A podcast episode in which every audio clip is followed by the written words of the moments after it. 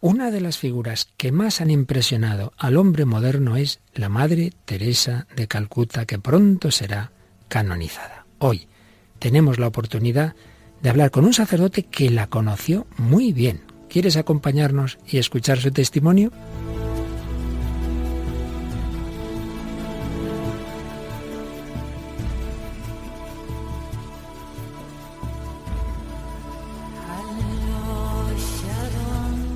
El hombre de hoy y Dios, con el padre Luis Fernando de Prada. Un cordialísimo saludo, queridos amigos, querida familia de Radio María. Bienvenidos a esta edición muy especial del hombre de hoy y Dios. Hoy me acompaña por aquí Rocío García. Un saludo, Rocío. ¿Qué tal, padre? Es que no quería perderme este programa. No me extraña, tú sabes escoger muy bien. Vienes cuando... Vaya, vaya, claro. La verdad es que te comprendo muy bien, porque ¿quién nos recuerda, quién no admira a la Madre Teresa de Calcuta? Bueno, pues es que hemos tenido una suerte grandísima, esto de tener buenos amigos curas, y es que hemos tenido, acabamos de tener por aquí al padre Pascual Cervera, un sacerdote que la conoció muy bien, su vocación totalmente ligada a la Madre Teresa. Y le he metido aquí, le hemos hecho una entrevista y yo creo que vale la pena que el hombre de hoy y Dios, pues nos aprovechemos de esta entrevista sobre una mujer de hoy y Dios. ¿Qué te parece? Pues la mejor de las ideas hasta ahora. Y además tú ya sabes que pronto será canonizada. Sí, pues nada más terminar el verano vamos a irnos de nuevo otra vez de viaje con el Papa eh, para el 4 de septiembre, por la mañana será, esa conexión con la canonización de Madre Teresa de Calcuta que naturalmente retransmitiremos y por tanto la vamos a poder disfrutar aquí. Pero antes vamos a disfrutar de esta entrevista, vamos a aprender cosas muy interesantes, muy bonitas de lo que vivió el padre Pascual Cervera con la Madre Teresa. Y como no queremos quitar más tiempo para lo que nos interesa hoy, que es escuchar al padre Pascual, pues vamos adelante con este programa especial. Vamos a recibir ese testimonio a través del padre Pascual Cervera de la Madre Teresa de Calcuta.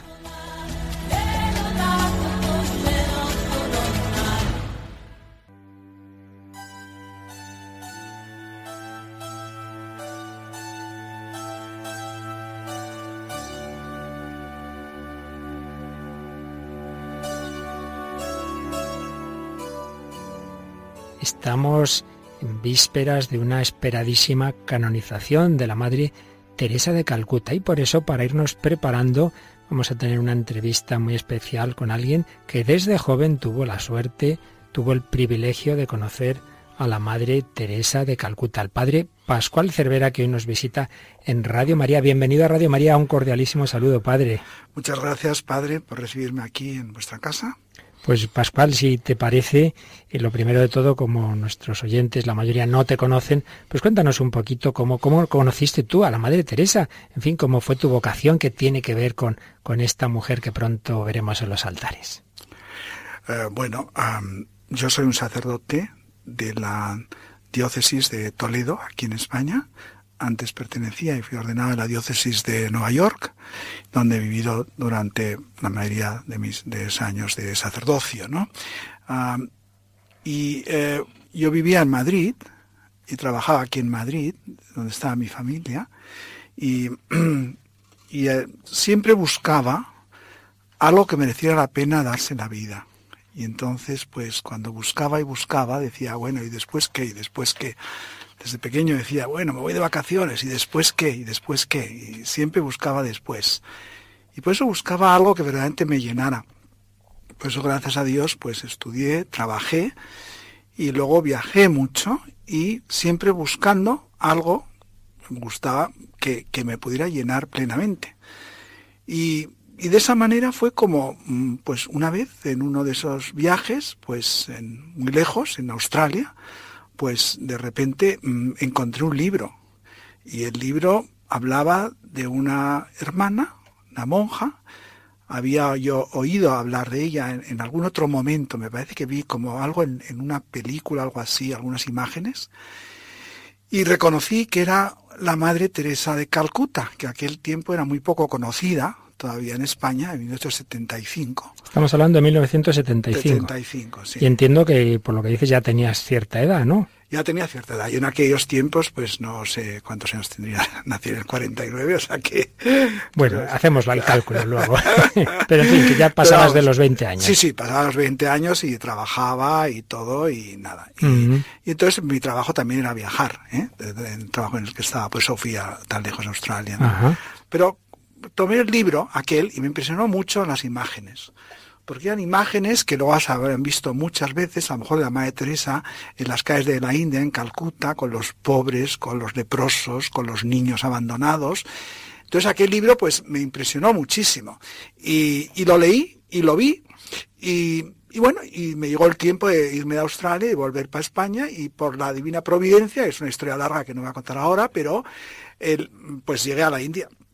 Y en la India fui a, ver, mm, una ver si había alguna casa de estas hermanitas que ponía ahí el nombre de dónde estaban, y las hermanas de la Madre Teresa Calcuta, y fui, y, y me acuerdo que en un día de estos terribles, con lluvia, con truenos, con todo, con el monzón de la India, que es unas lluvias torrenciales, pues bueno, en un tren de esos así, todos abarrotados, pues llegué a las afueras del aeropuerto, que es donde tenían, me decían tener la casa, y, y entonces pues anduve hasta una casa muy estarta, llamé a la puerta, ¿eh?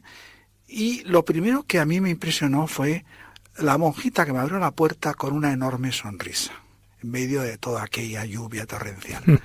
y entonces yo no sabía qué decir, le dije, pues eh, vengo a ver qué es lo que hacen y esto, y bueno, ya me ofreció una taza de té y después me dijo mm, que si quería pasar dentro, pues a ver un poco lo que, lo que tenían en la casa.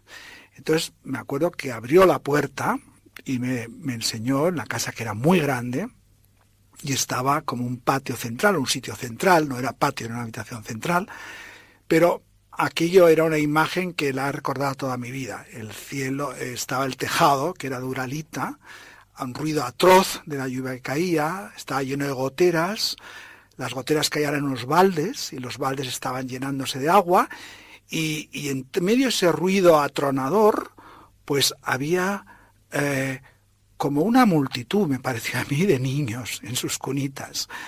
Pues no sé cuántos habría, pero me parecieron, nunca había visto tantos niños chiquitos unidos juntos allá, en medio de las goteras, en medio del ruido, todos llorando a la vez o chillando a la vez y yo pues francamente me paseaba por con miedo por entre los niños, no voy a ser que fuese a, a, dañar a alguno, alguna cosa. Y en un momento dado la hermana cogió un niño y me dijo, ¿y este niño? Dice, ¿cómo te llamas? Y le dije, pues soy Pascual. Y me dices, bueno, pues le vamos a poner a este niño que va a ser adoptado y va a ir a Bélgica, le vamos a poner tu nombre, se va a llamar Pascual. Y en aquel momento yo toqué al niño, lo toqué digo porque me daba miedo que se cayera el niño, era tan chiquito, tan frágil. Y aquello me impresionó mucho y, al, y luego cuando ya de salir allí de la casa y antes eh, me despidió la monja, me comentó y me dijo, todos estos niños han sido niños abandonados, niños que las personas nos los traen para que nos podamos, más que abandonados, son familias que no pueden tener a estos niños, no pueden cuidar a los niños y por eso quieren cuidar a los niños y quieren darlos en adopción, ¿no? Entonces, por eso a mí me impresionó la alegría que había en esa casa. En pleno caos de la lluvia, de los baldes, del agua, de, del viento huracanado que había, del monzón, eh, en el momento ese terrible, las monjas tenían una enorme alegría y el sitio despertaba una enorme alegría. Por eso esa fue la primera impresión que yo recibí de la madre Teresa. Pero ahí, pero ahí todavía no veías, no viste a la madre, estaba allí. No, no. eran las hermanas, no era la madre. Entonces yo ahí vi la alegría, una enorme alegría que me hizo salir después y ir con mucha alegría, volver, volví a Madrid, eh, mantuve relaciones con las hermanas, escribía, les mandaba un donativo, pero a mí se me quedó grabada la, la alegría, yo creo, la alegría tremenda de que luego identificaría con esa alegría con la presencia de Dios, ¿no? La presencia de Dios que te da esa enorme alegría, ¿no?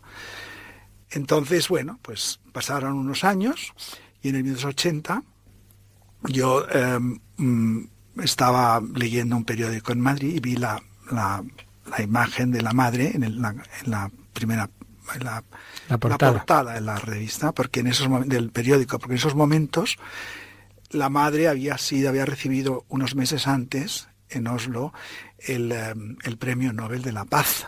entonces todo el mundo había oído esta monja que hacía estas maravillas en la India y tal y cual. Y entonces indicaba cómo se llegaba, a donde venía a abrir una casa en Madrid, y la razón por la que estaba su imagen en la portada del periódico. Entonces yo, sin dudarlo, pues estaba en el coche cuando estaba leyendo eso, me olvidé lo que tenía que hacer y me fui rápidamente, decía, pues decía dónde iban a abrirla, al lado del monumento Sagrado Corazón de Jesús, que siempre al pasar, pues nosotros, mi madre, que éramos seis hermanos, o somos seis hermanos, nos llevaba siempre eh, con mis padres, mi padre y mi madre, nos iban de viaje hasta el sur y para hacernos callar nos llevaba rezando y cantando durante todo el viaje y al pasar delante del Sagrado Corazón siempre rezábamos al Sagrado Corazón. Te refieres al Cerro de los Ángeles, el monumento del Corazón de Jesús. Yo sabía muy bien porque decían está cerca del Cerro de los Ángeles. Ah. Entonces, pues yo me fui sin saber al Cerro de los Ángeles. Ah. Y a Madrid era una ciudad muy grande, porque ya Madrid tenía, no sé si tres o cuatro millones de habitantes, ¿no? Sí, sí. Y entonces lo decía a la derecha, un pobladito, un pobladito en el que hay eh, de, de, migrantes. Eh, y se llamaba el barrio del Candil. Entonces, pues la divina providencia, porque ahora antes decía que, que fue suerte, pero sé que es divina providencia, ¿no? Me llevó y me enseñó esas casitas, pregunté y dije, bueno, mm, ustedes han visto, no sabía cómo describirlas, unas monjas vestidas de blanco, con, eh, no sabía, y me dice, sí, unas monjas eh, eh, indias, y digo, sí, pues están en aquella casita. Y fui a una casita, una casita chiquita dentro del poblado, y abrí la puerta y mi sorpresa fue que la que me abrió la puerta fue la famosa Madre Teresa que se había convertido ya en famosísima, ¿no? y entonces yo no sabía qué decirle, le dije, Madre, mm, vengo a ayudar. Y entonces ella me dice, me contesta y me dice en inglés, pues, eso es lo que necesito. Entra porque acabamos de llegar a la casa y ayúdame. Y entonces, de buenas a primeras, ese fue mi primer conocimiento de la madre, no hablar, sino ponerme a hacer cosas, que era mover las sillas, poner eh, la mesa, poner las camitas, poner todo lo que había en la casa, ella tiraba de un lado, yo tiraba del otro, ella empujaba por una silla y yo empujaba por otra silla, ¿no? Hasta una, una cuerda pusimos para que las hermanas pudieran colgar la ropa después de lavarla y la madre agarraba por un lado de la cuerda y yo por otro lado de la cuerda, ¿no? Y así me pasé, me pasé toda esa tarde, pues haciendo cosas. Eso me enseñaría después que la madre era una mujer muy práctica. Era una mujer que te invitaba a hacer algo. ¿eh? Ella primero, ella primero quería que tú mm, mismo transmitieras que querías hacer algo. Y luego ya te ofrecía, pues ayúdame o ven, ¿no? Pero ella no imponía, sino que te animaba, te animaba a participar ¿eh? en, en un algo. Y eso pues fue mi primera la primera mm, imagen de la madre es esa, ¿no? Que puedes hacer algo y puede, mm, puede ayudar que ahora cuando lo miro para atrás digo, bueno, era un premio Nobel que me dice, ayúdame a hacer algo. Un premio Nobel, una santa a los altares tirando tú por un lado y ella por otro de una cuerda para colgar ropa. Está bien la escena. Exacto, exacto. Moviendo las sillas, mientras que las otras monjitas, las otras tres monjitas miran alrededor sorprendidas, porque tampoco habían tenido esa ¿Y este, ¿Y este quién será aquí con la madre? bien, y luego, ¿cómo fue ya tu vocación sacerdotal y qué tuvo que ver con, con la Madre Teresa? Bueno, ese mismo día, ese mismo día, yo eh, luego me dijeron que sí que yo podría, si podría llevar a la madre, porque esa misma tarde iba a haber una, un recibimiento formal en Leganés para la madre Teresa que venía a abrir la casa, ¿no? Entonces me dijeron, alguien me dijo que si podía yo llevarla en mi coche. Bueno, entonces yo feliz de llevarla en mi coche, pero bueno, tenía un coche chiquitito y rápidamente lo limpié como pude y entonces pues eh, las hermanas, eh, dos hermanas vinieron, ahora cuando miro los pequeños que era el coche, yo no sé cómo pudimos entrar todos. Eh, la madre se sentó delante y yo al lado y después las dos monjitas detrás y fuimos hacia la iglesia, hacia la iglesia y, y entonces en ese momento, era un momento que todo el mundo decía, vamos a... Era el, tiempo del amor. Dar amor, dar amor. Las canciones eran amor, estaban los hmm. Beatles, estaban las... Todo era amor, amor, amor. Pero yo decía, bueno, pero en concreto, ¿cómo uno da amor? A ver, así, prácticamente cómo da. No se trata de, de decirlo, sino cómo se hace, ¿no? Y entonces lo dije a la madre, dije, bueno, ¿y cómo uno da amor? Y entonces la madre me dijo, mira, hay gente que, que tú trabajas, y dije, sí, y, dice, y la gente viene con, con un problema a ti o con una necesidad a ti, más que problemas, con una necesidad a ti, ¿no? Y dice, si tú le sirves y lo haces por amor por Cristo, por amor a Dios, eso trae unas gracias tremendas y te llena a ti de gracias, te llena a ti de alegría. Y entonces, bueno, yo me quedé con esa, esa cosa grabada, ¿no? De trabajar no solamente por un dinero o porque te gusta, sino por amor a Dios y poner a trabajar al amor de Dios en ti de una manera de, eh, normal de, con tu trabajo, ¿no? Hacerlo por, con otro fin, ¿no? O añadiéndole otro fin, ¿no? Y entonces ya llegamos a la iglesia, ¿no? Y entonces la iglesia, ella luego descubriría que ella tenía mucho sentido del humor, era eh, pero un sentido del humor muy bueno, porque siempre ella hacía las bromas con ella misma, no con los de alrededor. Ella se hacía ella misma, decía, y sonriéndome se volvió hacia mí eh, y me dice, y me dice con, me dice, mira, mira, ahí hay uno de los nuestros, como que ha encontrado, alguien que ha encontrado un tesoro. Y me enseña a un pobre hombre que estaba delante de la iglesia, con una, una boina delante, de esos que están pidiendo limosna, ¿no? En el otro lado estaba la gente, que estaban todos, pues, los que la gente que venía para, para recibir a la madre, ¿no? Y había, pues, no sé, quién estaba el obispo, no sé si estaba, no me acuerdo quiénes había, ¿no? Gente importante, mm. etcétera. Pero ella me señaló a este, a este hombre que estaba a la puerta, que era un hombre joven, pero como una alegría, como alguien que ha encontrado un tesoro, algo importante. Y entonces fue, aparé el coche y fue corriendo a ver a este hombre y, se agachó. Entonces yo fui, dejé el coche y fui con sentido para estar al lado de ella, para protegerla, como además no hablaba español. Y entonces le dijo al hombre, mm, de coger las monedas que tenía, le dice, muy bien, muy bien, ah, good, good, mucho, estupendo. Como de lo que estaba, las moneditas que estaba recogiendo, ¿no? Y entonces se quedó mirándole, hablando con él. Entonces he una cosa que se me quedó muy grabada, que es que ella vio que ese, ese joven, ese hombre, sería de mediana edad, que tenía el brazo mm, como metido eh, hacia atrás, como detrás de la espalda. ¿eh? Entonces la madre le, sacó la, mano que estaba detrás en la espalda y la mano estaba paralizada. Entonces la madre le tocó con muchísimo amor esa mano y le decía, mm, does it hurts? ¿Te duele? ¿Le duele? Le decía. Yo le traducía, ¿le duele? Y decía él, él miraba así asombrado, ¿no? a la madre y, decía, no, no me duele. Y entonces la madre en cierto momento pues le tomó la mano y como se lo llevó como cerca de ella, yo diría, ¿no? Como un poco como, hacia el corazón, hacia, ella lo cogió así como con amor la mano esa, ¿no? Eh, con cariño, y después se despidió, ya se fue a la iglesia y tal, pero yo me di cuenta que en ese momento había ocurrido algo importante, ¿no? Entonces son cosas de esas que uno las pasa, las ve, luego uno las recuerda y entonces uno empieza a, darle vueltas, ¿no? Entonces yo recordé la pregunta que le estaba haciendo en el coche. ¿Cómo uno da amor? Y me dijo de la manera práctica del trabajo. Pero luego yo dije, lo siguiente fue cómo ella se dio cuenta que este, este hombre ocultaba su mano en la espalda, ¿eh? la ocultaba. Y dije, ella miró más allá, más allá de, las monedas, ella miró más profundamente a ese hombre y descubrió el dolor que este hombre tenía. Y luego ya yo pensé, dije, bueno, claro, uno, si, si uno tiene una mano entumecida, uh, cuando crece, ya pensé, y esos ya son pensamientos míos, ¿no? ¿Cómo puede uno jugar al fútbol con los otros chicos, pues se reirían de él o tal. Luego si más adelante a lo mejor, eh, yo pensaba en eso, os digo, a lo mejor si sale y va a bailar, claro, pues con una mano así, pues nadie va a querer, ¿no?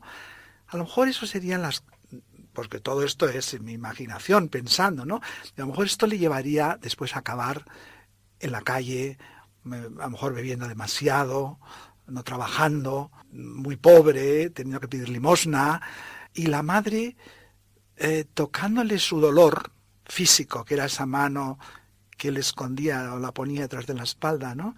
Y, y también, eh, eh, pues yo pensé, digo, la madre le tocó aquello que a lo mejor más, más profundo le, le, le dolía a él, ¿no? Y, y simplemente por interesarse pues le ha devuelto un poco su, su dignidad, ¿no?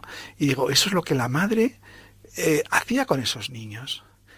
No es que en esa casa que yo vi hacía unos años les dieran una comida tan buena, porque me decían las hermanas cuando le dije, hermanas, ¿y de qué comen estos niños? Me dijeron, ah, tenemos mucha comida. digo, ¿pero de dónde les da la comida? Pues la comida que sobra y que no han usado en los aviones. Las galletitas, los trozos de, mantequilla, eh, los polvitos para hacer el café o el chocolate. Eso en el aeropuerto de la ciudad de Bombay se la daba a las hermanas y la leche en polvo. Y esos niños comían con esas cosas que, que yo siempre nunca había prestado ninguna atención, nunca me había preocupado de... Y sin embargo, ellos daban a esos niños una comida para ayudarles a, salir adelante, ¿no? O sea que esos niños también podían comer, pero no solamente podían comer, estaban arropados, estaban queridos, estaban amados, eran niños alegres, había esa alegría ya, les cuidaban las heridas y tenían cualquier cosa, ¿no? Y en esa casa que era pobre, esa casa en Bombay, esa casa con, con la lluvia y con todo y con los llenándose de agua, había una alegría que, que luego yo vería como la, la madre muchos años después me diría lo que le había impresionado ir a un país rico, en este caso era los Estados Unidos, y cuando decía que tenían todo lo que querían tener, podían tener, tenían comida, tenían medicinas, tenían aire acondicionado, calefacción, televisión, todo, pero todos, todos miraban hacia la puerta. Y te dijo, ¿por qué están todos mirando hacia la puerta? Pues porque no les viene nadie a ver, no les viene nadie a visitar. Y se encuentran solos. Y se encuentran que necesitan una alguien que venga a verlos, ¿no? Entonces eso también luego me enseñaría a lo largo de la vida que la pobreza no solamente es falta de pan, o una enfermedad, que la pobreza también es la soledad y tantas otras pobrezas que hay, ¿no? Pero la hermana le dio la alegría a ese hombre. Las dos hermanas le daban la alegría a los niños. Y sea, lo que yo veía es que, que había un camino para, para poder ayudar a aquellos, aquellos que sufren, ¿no? Y que eso daba alegría. Eso, eso fue mi primer encuentro, ¿no? Así, ¿no? primer encuentro con las misioneras, primer encuentro con la Madre Teresa aquí mismo en Madrid, pues enseguida nos sigue contando Pascual Cervera cómo fue adelante esa relación con esta queridísima Madre Teresa de Calcuta. La soledad, no hay mayor pobreza que la soledad mayor pobreza que la soledad. No hay mayor pobreza que la soledad. No hay mayor pobreza. Pues aquí seguimos en Radio María en esta entrevista con el padre Pascual Cervera que conoció a la Madre Teresa de Calcuta. Padre Pascual nos ha contado cómo en la India conoció una casa de las misioneras de la caridad y luego cómo providencialmente pues pudo conocer ya personalmente a la Madre Teresa cuando vino a abrir esa casa en, en las afueras de, de Madrid. Nos contaba el padre cómo ella misma le abrió la puerta de esa casa, como la ayudaste Pascual a, preparar la casa, la llevaste a la parroquia, aquello que te impresionó de su trato con aquella persona que pedía en, la puerta. Te había preguntado eh, también un poco por tu vocación, esto nos llevaría lejos, pero bueno, mm, se inicia una relación con las misiones de la caridad que tiene que ver con tu vocación. Incluso tengo entendido que la madre te firmó un libro que algo misterioso pasó. A ver si nos resumes en dos palabras. Sí, pues em, eh, yo le di un libro porque en, aquel en aquellos momentos todo el mundo quería que la madre le firmara algo y entonces a mí me da como apuro, ya que tenía tanta gente alrededor, que firmara un papel, firmara algo. Entonces yo recordé que ese libro que yo tenía en mi casa, en mi estantería, ese libro que había comprado en Australia, que hablaba de ella, pues eh, dije, bueno, pues se lo llevo a las hermanas y a los dos días que iba a estar madre, pues ya en la casa en Madrid, que es hasta aquí, pues tendría tiempo de, de escribir algo en el libro, ¿no? Entonces, bueno, pues lo dejé con las hermanas. La madre se fue después, por una serie de circunstancias, se fue a abrir la primera misión que abrió en un país eh, comunista en aquellos tiempos, en eh, Yugoslavia. Y, bueno, y cuando se fue, las hermanas al cabo de unas semanas sí me dijeron, mira, la madre ha dejado aquí este libro que le habías dado y te lo ha firmado. Entonces, cuando yo vi lo que la madre había escrito, dije, uy, qué pena, esto se ha equivocado. ¿eh? Pensé que era a lo mejor una cosa dirigida a otra persona y como no me había visto a mí, digo, pues, pues se habrá equivocado. Total, que mm, por lo que ponía, yo dije, bueno, pues lo tengo que guardar y lo puse arriba en una estantería y me olvidé del libro, ¿no? Entonces, después de, de eso, eh, la madre se fue y la madre me dijo que mm, ayudar a las hermanas y entonces yo iba de vez en cuando, al mediodía, cuando parábamos para trabajar por el mediodía, iba hasta Leganés, donde estaban las hermanas, y las hermanas me invitaron a rezar con ellas. Entonces yo rezaba em, una cosa que en aquellos tiempos pues no, no era tan común en las iglesias. Después del Concilio Vaticano II, pues se malentendió aquello y no había adoración del Santísimo. Pero las hermanas tenían todos los días una hora de adoración del Santísimo. Pues ponían el Santísimo. Ponían el Santísimo. Rezaban el oficio. Yo rezaba con ellas en inglés, que nunca lo había rezado, el oficio divino. Y después me enseñaron ellas a rezarlo. Y después los grandes tiempos del rosario, que también lo hacíamos delante del Santísimo. Y luego momentos de silencio. Entonces eso me enseñó que no solamente era misa, como iba a misa a menudo, como iba a misa los domingos, tal, sino que también eh, me enseñó a oír a Dios, a hablar con Jesús, a oír a Jesús delante del Santísimo, ¿no? Y eso lo aprendí. Entonces eso sería para mí un proceso enorme y cada vez me gustaba más eso y además me hacía salir como con más fuerzas para trabajar y para hacer otras cosas después de la oración, ¿no? Y entonces, bueno, de ahí me llevó a que mm, tuve después ya una la vocación al sacerdocio, que yo decía, bueno, pues ya soy mayor, ya tengo 33 años, ¿cómo voy a ser sacerdote, no? Pero cada vez me metí más, más en ayudar a los, a las gentes que necesitaban, a las hermanas, a rezar, pero un día, como de la noche a la mañana, es como si no lo hubiera nunca pensado, y vi que a lo mejor Jesús me llamaba a ser sacerdote, y me pareció una cosa, pues como muy extraña, pero en fin, dije, bueno, pues por, por él me arriesgo y si me equivoco, pues vuelvo a casa, ¿no? Pero interesante fue que, bueno, que, que, que, seguí, seguí, me ordené sacerdote. ¿Y con qué edad ya te ordenaste? A los 33 empecé, fui a, la madre Teresa me iba a Roma y después estuve en, eh, en los Estados Unidos en seminario y me ordené en Estados Unidos en el 87. Tendría um, 37, 38 años o que tenía. y te ordenaste en Nueva York. En Nueva York, en la Catedral San Patricio, en el centro. Pero entonces una vez que volví a Madrid, ¿eh? yo había dejado las cosas mías en Madrid, había salido nada más que con una, con una mochila, vamos, no me había llevado nada de lo que tenía aquí en Madrid. Y entonces yo uh, vi el libro de Australia y lo cogí, el que había adquirido en Australia, y lo leí. Y entonces me quedé asombrado de lo que había escrito allá la madre, que me pareció que era una equivocación, y ve que me pareció, pues, se ha equivocado cuando lo mm. leí, ¿no? Mm. Y creía que yo era otra persona. Y en el libro ya había escrito, em, be holy, sé santo, because God has chosen you, porque el Señor te ha escogido para ser su propio sacerdote.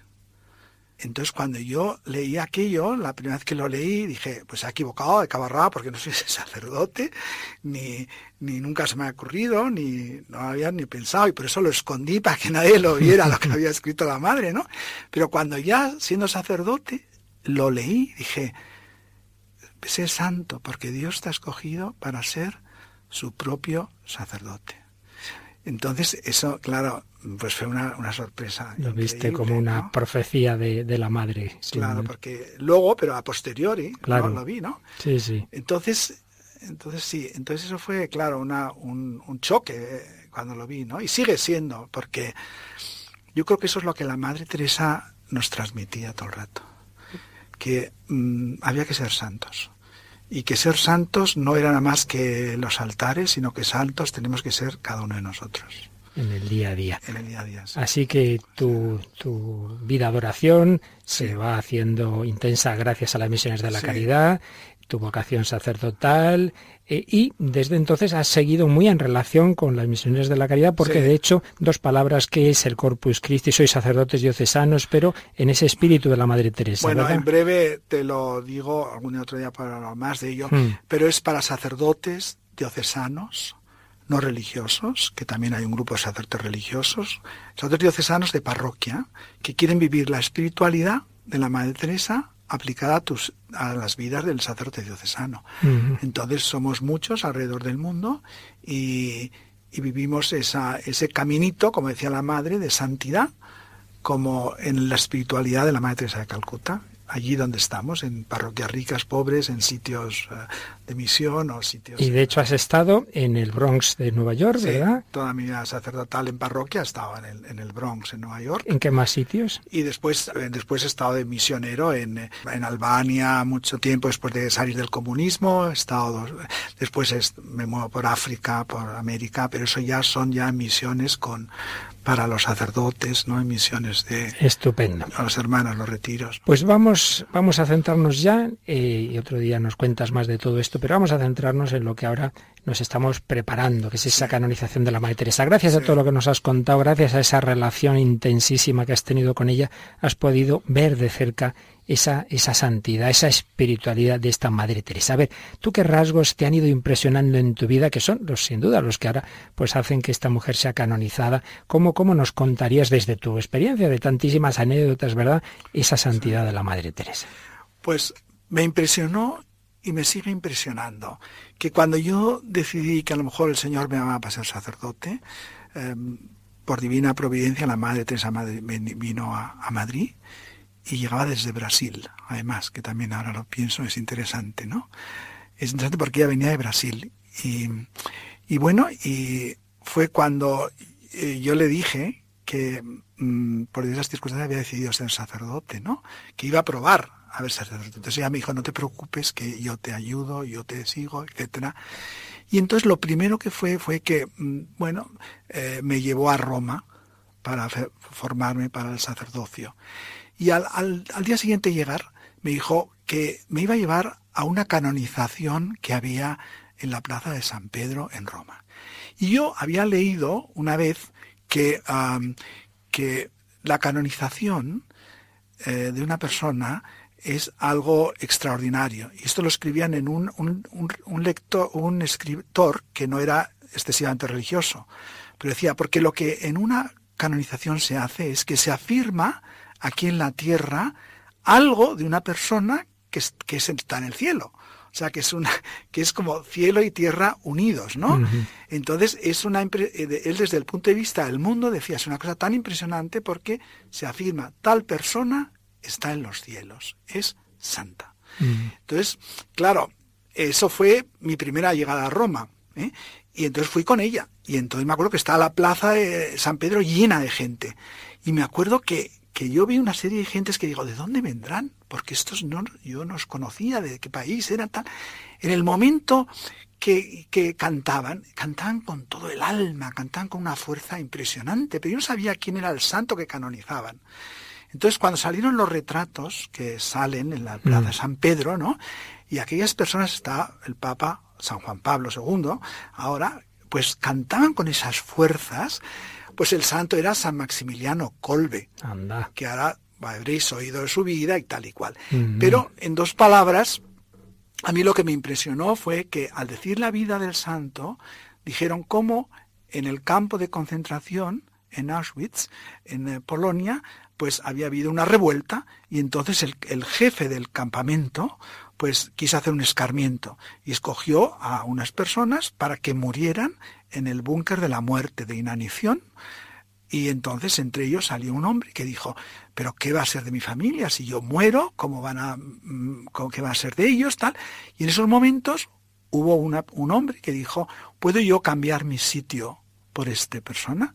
Y el jefe del, del campo le preguntó, ¿y quién eres tú? Y dice, yo soy un sacerdote católico.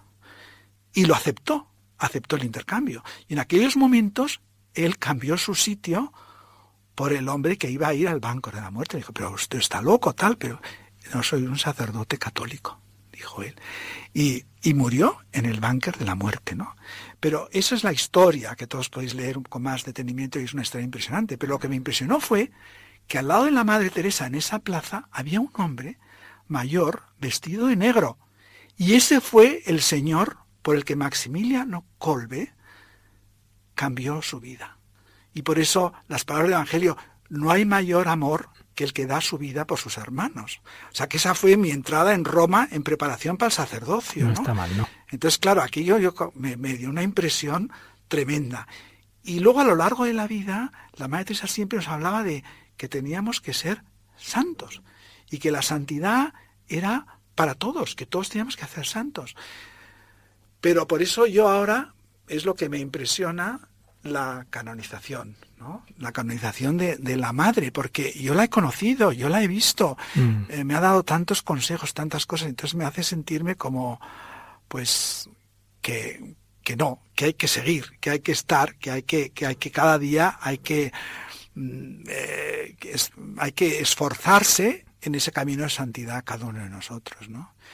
Y por eso me impresiona que ahora el día 4 de septiembre la Madre Teresa va a ser declarada uh, santa por el Papa uh, Francisco, si Dios quiere, en Roma, ¿no?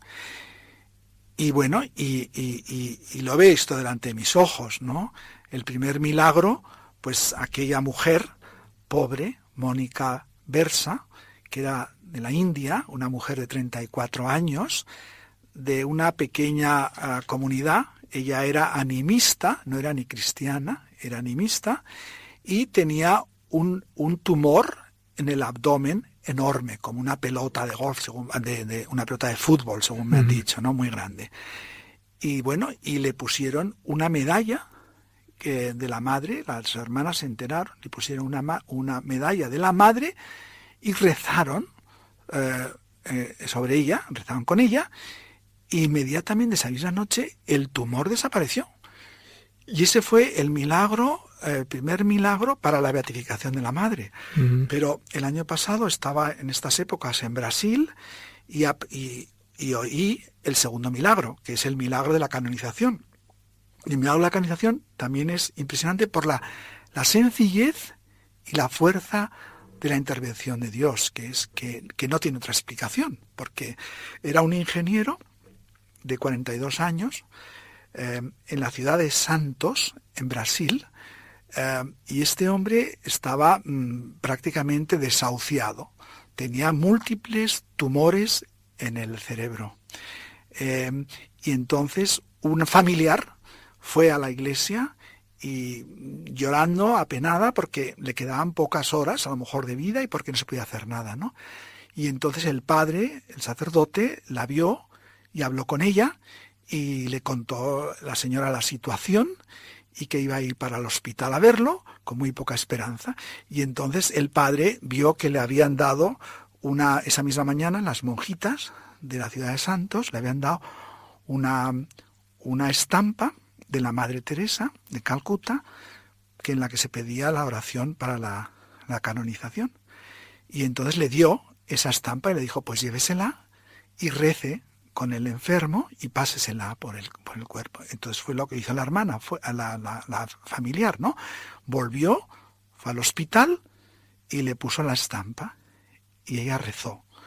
Entonces, en ese momento, mm, bueno, pues nada más hizo la oración. Al poco, en la misma noche, se despertó el enfermo y dijo, ¿pero qué hago aquí? Llevarme a casa.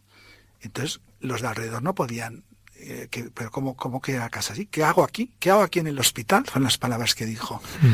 Y entonces los tumores habían desaparecido totalmente.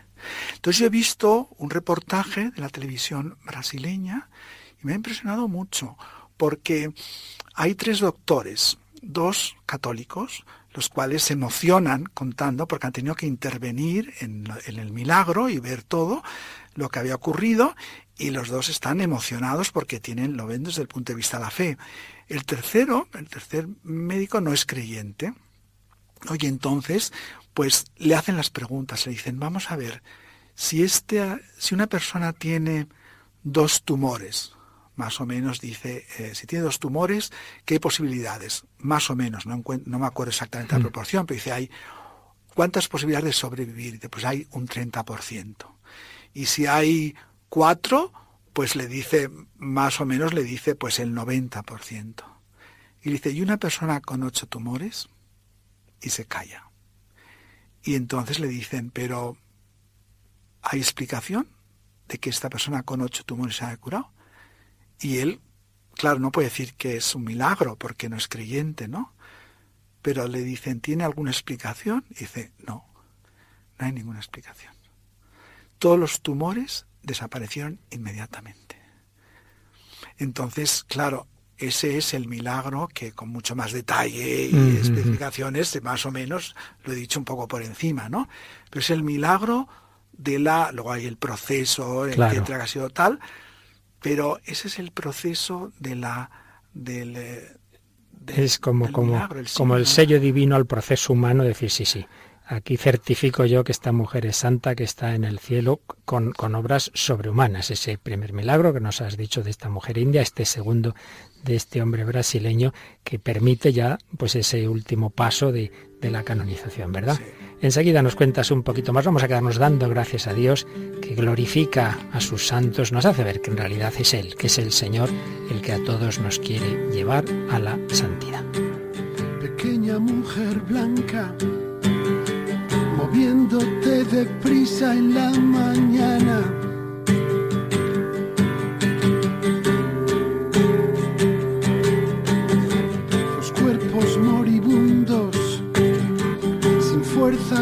Para apartar las ratas.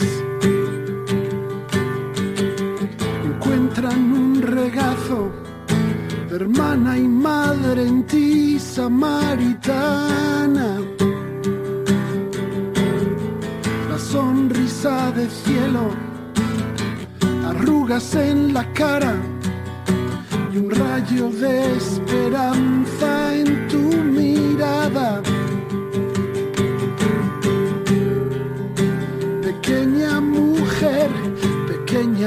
blanca, tu blanco sari a rayas te delata. Tus ojos van y vienen de la tierra hasta el cielo en avalancha, regalando alegrías, sorbiéndote las lágrimas cerrando las heridas curando las desgracias, mujer de un solo esposo enamorada. Pequeña mujer, pequeña mujer blanca, tus manos retorcidas se entrelazan. Un rosario de cuentas de tanto usar ya casi desgastadas. A otra mujer le hablas de penas y alegrías engarzadas. La cruz y las sandalias, los pobres y las ratas, todo lo has convertido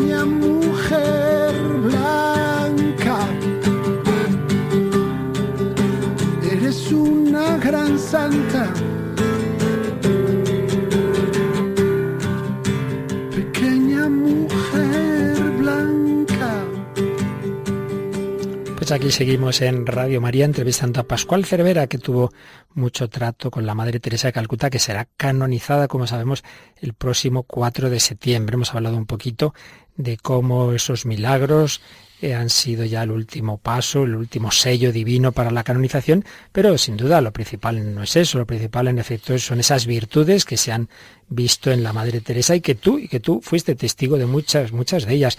En fin, esto podríamos estar horas y horas, pero tu recuerdo de esa santidad de la Madre Teresa, ¿qué virtudes señalarías, qué aspectos de su vida, qué es lo que más le ayudó a llegar a esa santidad a la que ella nos invitaba a todos, Pascual? Yo creo que la madre lo que transmitía era una mujer con una fe muy profunda, ah, muy sencilla y muy práctica. Tenía un sentido común muy práctico, ¿no? pero ella estaba, movía a las personas hacia el plan de Dios. Yo creo que eso es lo primero, que enganchaba a todo el mundo porque ella, ella movía a hacer algo por Dios, hacer algo por el Señor. Y nos hacía comprender también Mm, que, el reino de Dios está cerca de nosotros. O sea que nosotros podemos hacer una diferencia con nuestras vidas. Y podemos ponernos también en camino, ¿no? En esa divina providencia al Señor. Ella lo veía todo como una, una providencia de Dios y lo veía también como, muy sencillamente, como se ponía al servicio en las manos de la Virgen María. Porque ella decía que ella lo había hecho todo, como luego hemos leído en los papeles después de su muerte, que hablan de su vida interior, porque fue a la súplica de la Virgen María que ella empezó la congregación, ¿no? La Virgen María, el Señor se la había pedido, pero la Virgen María eh, le, se lo pidió también. Y le, o sea, que ya todo decía es la Virgen, es la Virgen que nos guía, la Virgen que nos lleva. Entonces, pues ella, ella el rosario en sus manos siempre, desgranando los, las, las, las, las, Ave Marías, ¿no? Eh, de maneras increíbles, su perseverancia en la oración, ¿no?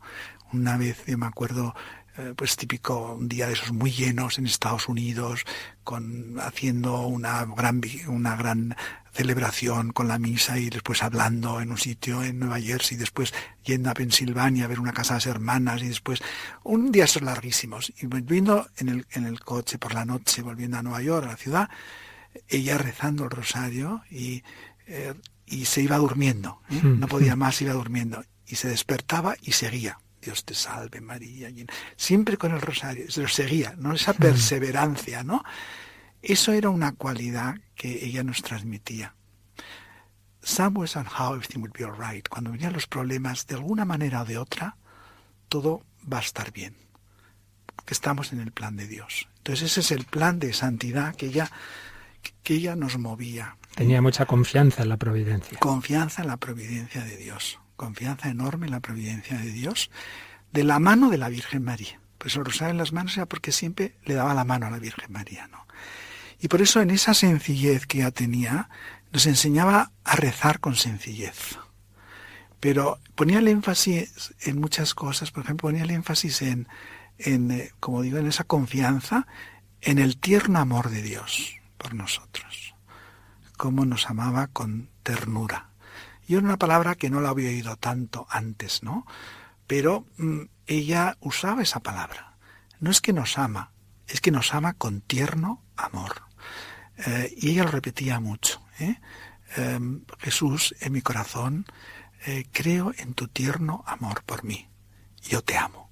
Y luego la respuesta, el yo te amo, ¿no? que era muy importante. Y repetía esa oración tan sencilla, tan simple, que nos la hacía repetir cuando teníamos problemas, por grandes que fuesen. Jesús, en mi corazón, yo confío en tu tierno amor por mí y yo te amo. La respuesta yo te amo. Entonces eso a lo largo de la vida, claro, lo he visto en muchas circunstancias muy difíciles, incluso para ella, momentos de enfermedad, momentos de dolor, momentos de que las cosas no salen como deben de salir o crees que deben de salir, ¿no? Siempre te va a la providencia de Dios y a la confianza amorosa, incluso en momentos muy difíciles que luego a lo largo de su vida yo también, pues los, por divina providencia los he vivido con ella de sus enfermedades, a veces hasta el final de su vida, ¿no? Pero yo me acuerdo que ella cómo rezaba. Y entonces yo me acuerdo cuando yo empecé a, a, profundizar más en la oración, eh, la madre le, gustaba decir mucho la oración que se atribuye a San Francisco. Pero sabemos que, eh, bueno, se dice que no es de San Francisco, pero la Madre Teresa decía que esa oración, lo dijo cuando le dio el premio Nobel, luego diría en las Naciones Unidas, cuando habló en la Asamblea General y, en, y cuando habló en, en otros sitios muy importantes, decía, esa oración ha sido como escrita para nosotros, nos decía. Y entonces yo recuerdo cómo ella cogía las palabras de la oración, que para nosotros nos es tan familiar, ¿no? Pero ella lo que ponía, el énfasis es en que nosotros podemos hacer algo para la santidad, podemos colaborar con la gracia de Dios, ¿no? que no solamente que yo vida el cielo, pero entonces tenemos que aprovechar las gracias enormes que recibimos de Dios. Pues decía, el deseo primero de abrir, Señor, haz de mí un instrumento de tu paz. Se habla de la paz, pero yo puedo ser instrumento de la paz. De la paz en mi alrededor, de la paz en familia, de la paz en mi trabajo, en mi residencia, donde yo esté. Hazme un instrumento de tu paz. Qué difícil es eso al hacerse uno instrumento. Porque muchas veces uno tiene que morir, nos decía, y nos decía, ahí está la humildad, que es la llave del cielo, ¿no? El morir a nosotros mismos.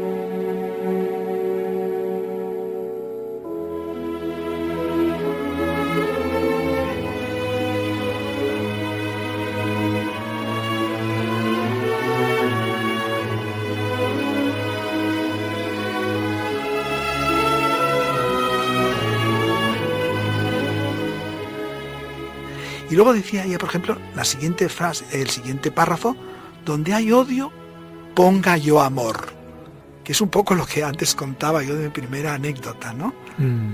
Eh, hay odio, sí, ponga yo amor. ¿Cómo lo pongo yo el amor? Pues esa es una pregunta que, nos tenemos que hacer todo el rato. ¿Qué haces? ¿Cómo pones amor? ¿Cómo pones amor a personas, por ejemplo, en Albania?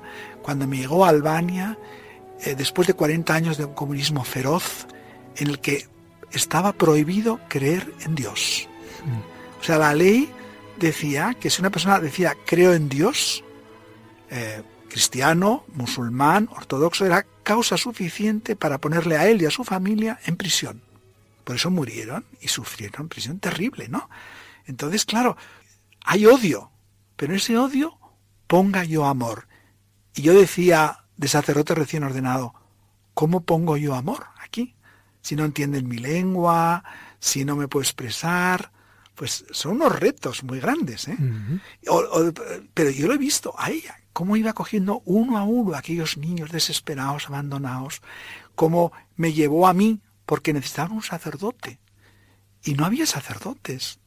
Y, y, estaban muchos exterminados y los que estaban pues estaban en muy mala situación. Y me pidió a mí que por favor fuera desde Nueva York y yo no sabía ni hablar, hablar albanés, pero decía, pero eres sacerdote. Y es lo que necesito, alguien que haga presente la Eucaristía, que haga presente el sacramento de la confesión, que haga que les dé los sacramentos a las hermanas. Entonces, es poner amor. Y eso te llena de alegría. Y eso te llena de alegría. Donde hay ofensa, que ponga yo perdón. Donde hay, donde hay discordia, ponga yo unión. Donde hay error, ponga yo la verdad. Donde hay duda, ponga yo la fe. Donde hay desesperación, lleve yo la esperanza. Entonces, esta oración, pues la repetíamos siempre después de la, la comunión y la seguimos diciendo en todas las casas de las hermanas, lo seguimos diciendo, pero lo que quería repetir es eso, que el énfasis es que yo puedo hacer algo, que no solamente lo pueden hacer los demás, sino que el camino a santidad es también para mí. Y yo en mi pequeñez puedo hacer una enorme diferencia. Y por eso decía, ella siempre le gustaba hablar de eh, Teresa de Lisieux, ¿no? que era su santa, ¿no? Por eso ella recibió el nombre de Teresa por Teresa de Lisieux. Y decía, en las cosas pequeñas, con mucho amor. ¿eh? Poner en las cosas pequeñas con mucho amor. Grandes no podemos, pero pequeñas sí podemos, ¿no? Y es el camino que ella nos, también nos marcaba en la santidad. Otra Teresa, en el cielo, Teresa de Jesús, Teresa de Lisieux, Teresa de los Andes, Teresa de Calcuta. 4 de septiembre eh, habrá una vigilia previa, ¿verdad?, en Roma. Una vigilia en San Juan Laterano, eh, habrá el viernes por la noche, sí. Pues nos vamos a ir preparando y sin duda que este testimonio de quien la trató tanto, Padre Pascual Cervera, nos ha recordado algunas cosas, pero Pascual, nos puedes contar tantas cosas de la Madre Teresa que tienes que volver a Radio María. ¿eh? Así que seguiremos, seguiremos contando contigo y de momento preparándonos en estos meses a disfrutar. Evidentemente ya tendrás tu entrada pedida para estar en la Plaza de San Pedro el 4 de septiembre, ¿verdad? Yo, aunque esté en el río Tíber, ahí estaré. pero lo que sí, lo que sí aprovecho al estar aquí con vosotros es para decir, uh, para pedir oraciones. ¿eh?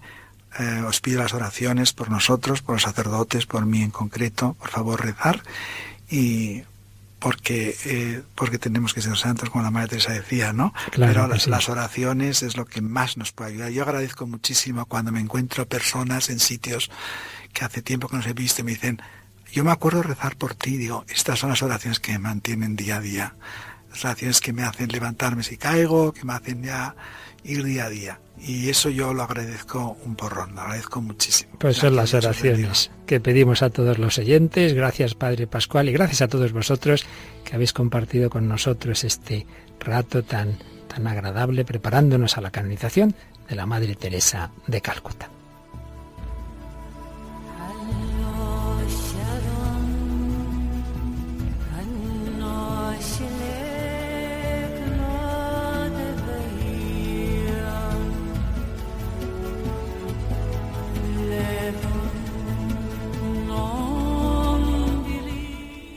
Rocío, yo creo que no ha defraudado las expectativas, ¿verdad? ¿Te ha gustado?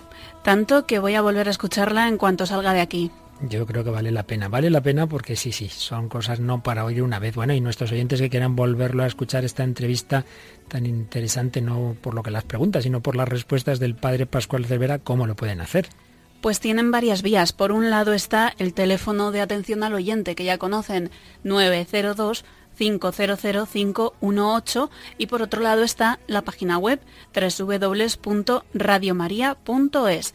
También en esa página web está el enlace a podcast y ahí pueden o escucharlo online o bajarlo, descargárselo cuando lo subamos, porque estas cosas a veces tardan un, poquito, sí.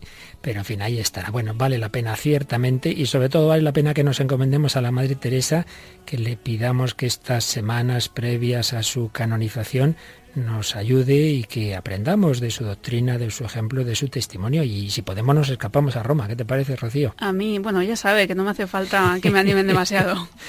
bueno, queridos amigos, pues así termina este programa tan especial del hombre de hoy y Dios con esa mujer de hoy y Dios, la Madre Teresa de Calcuta. Que su intercesión nos ayude a seguir al Señor, que Dios nos bendiga a todos.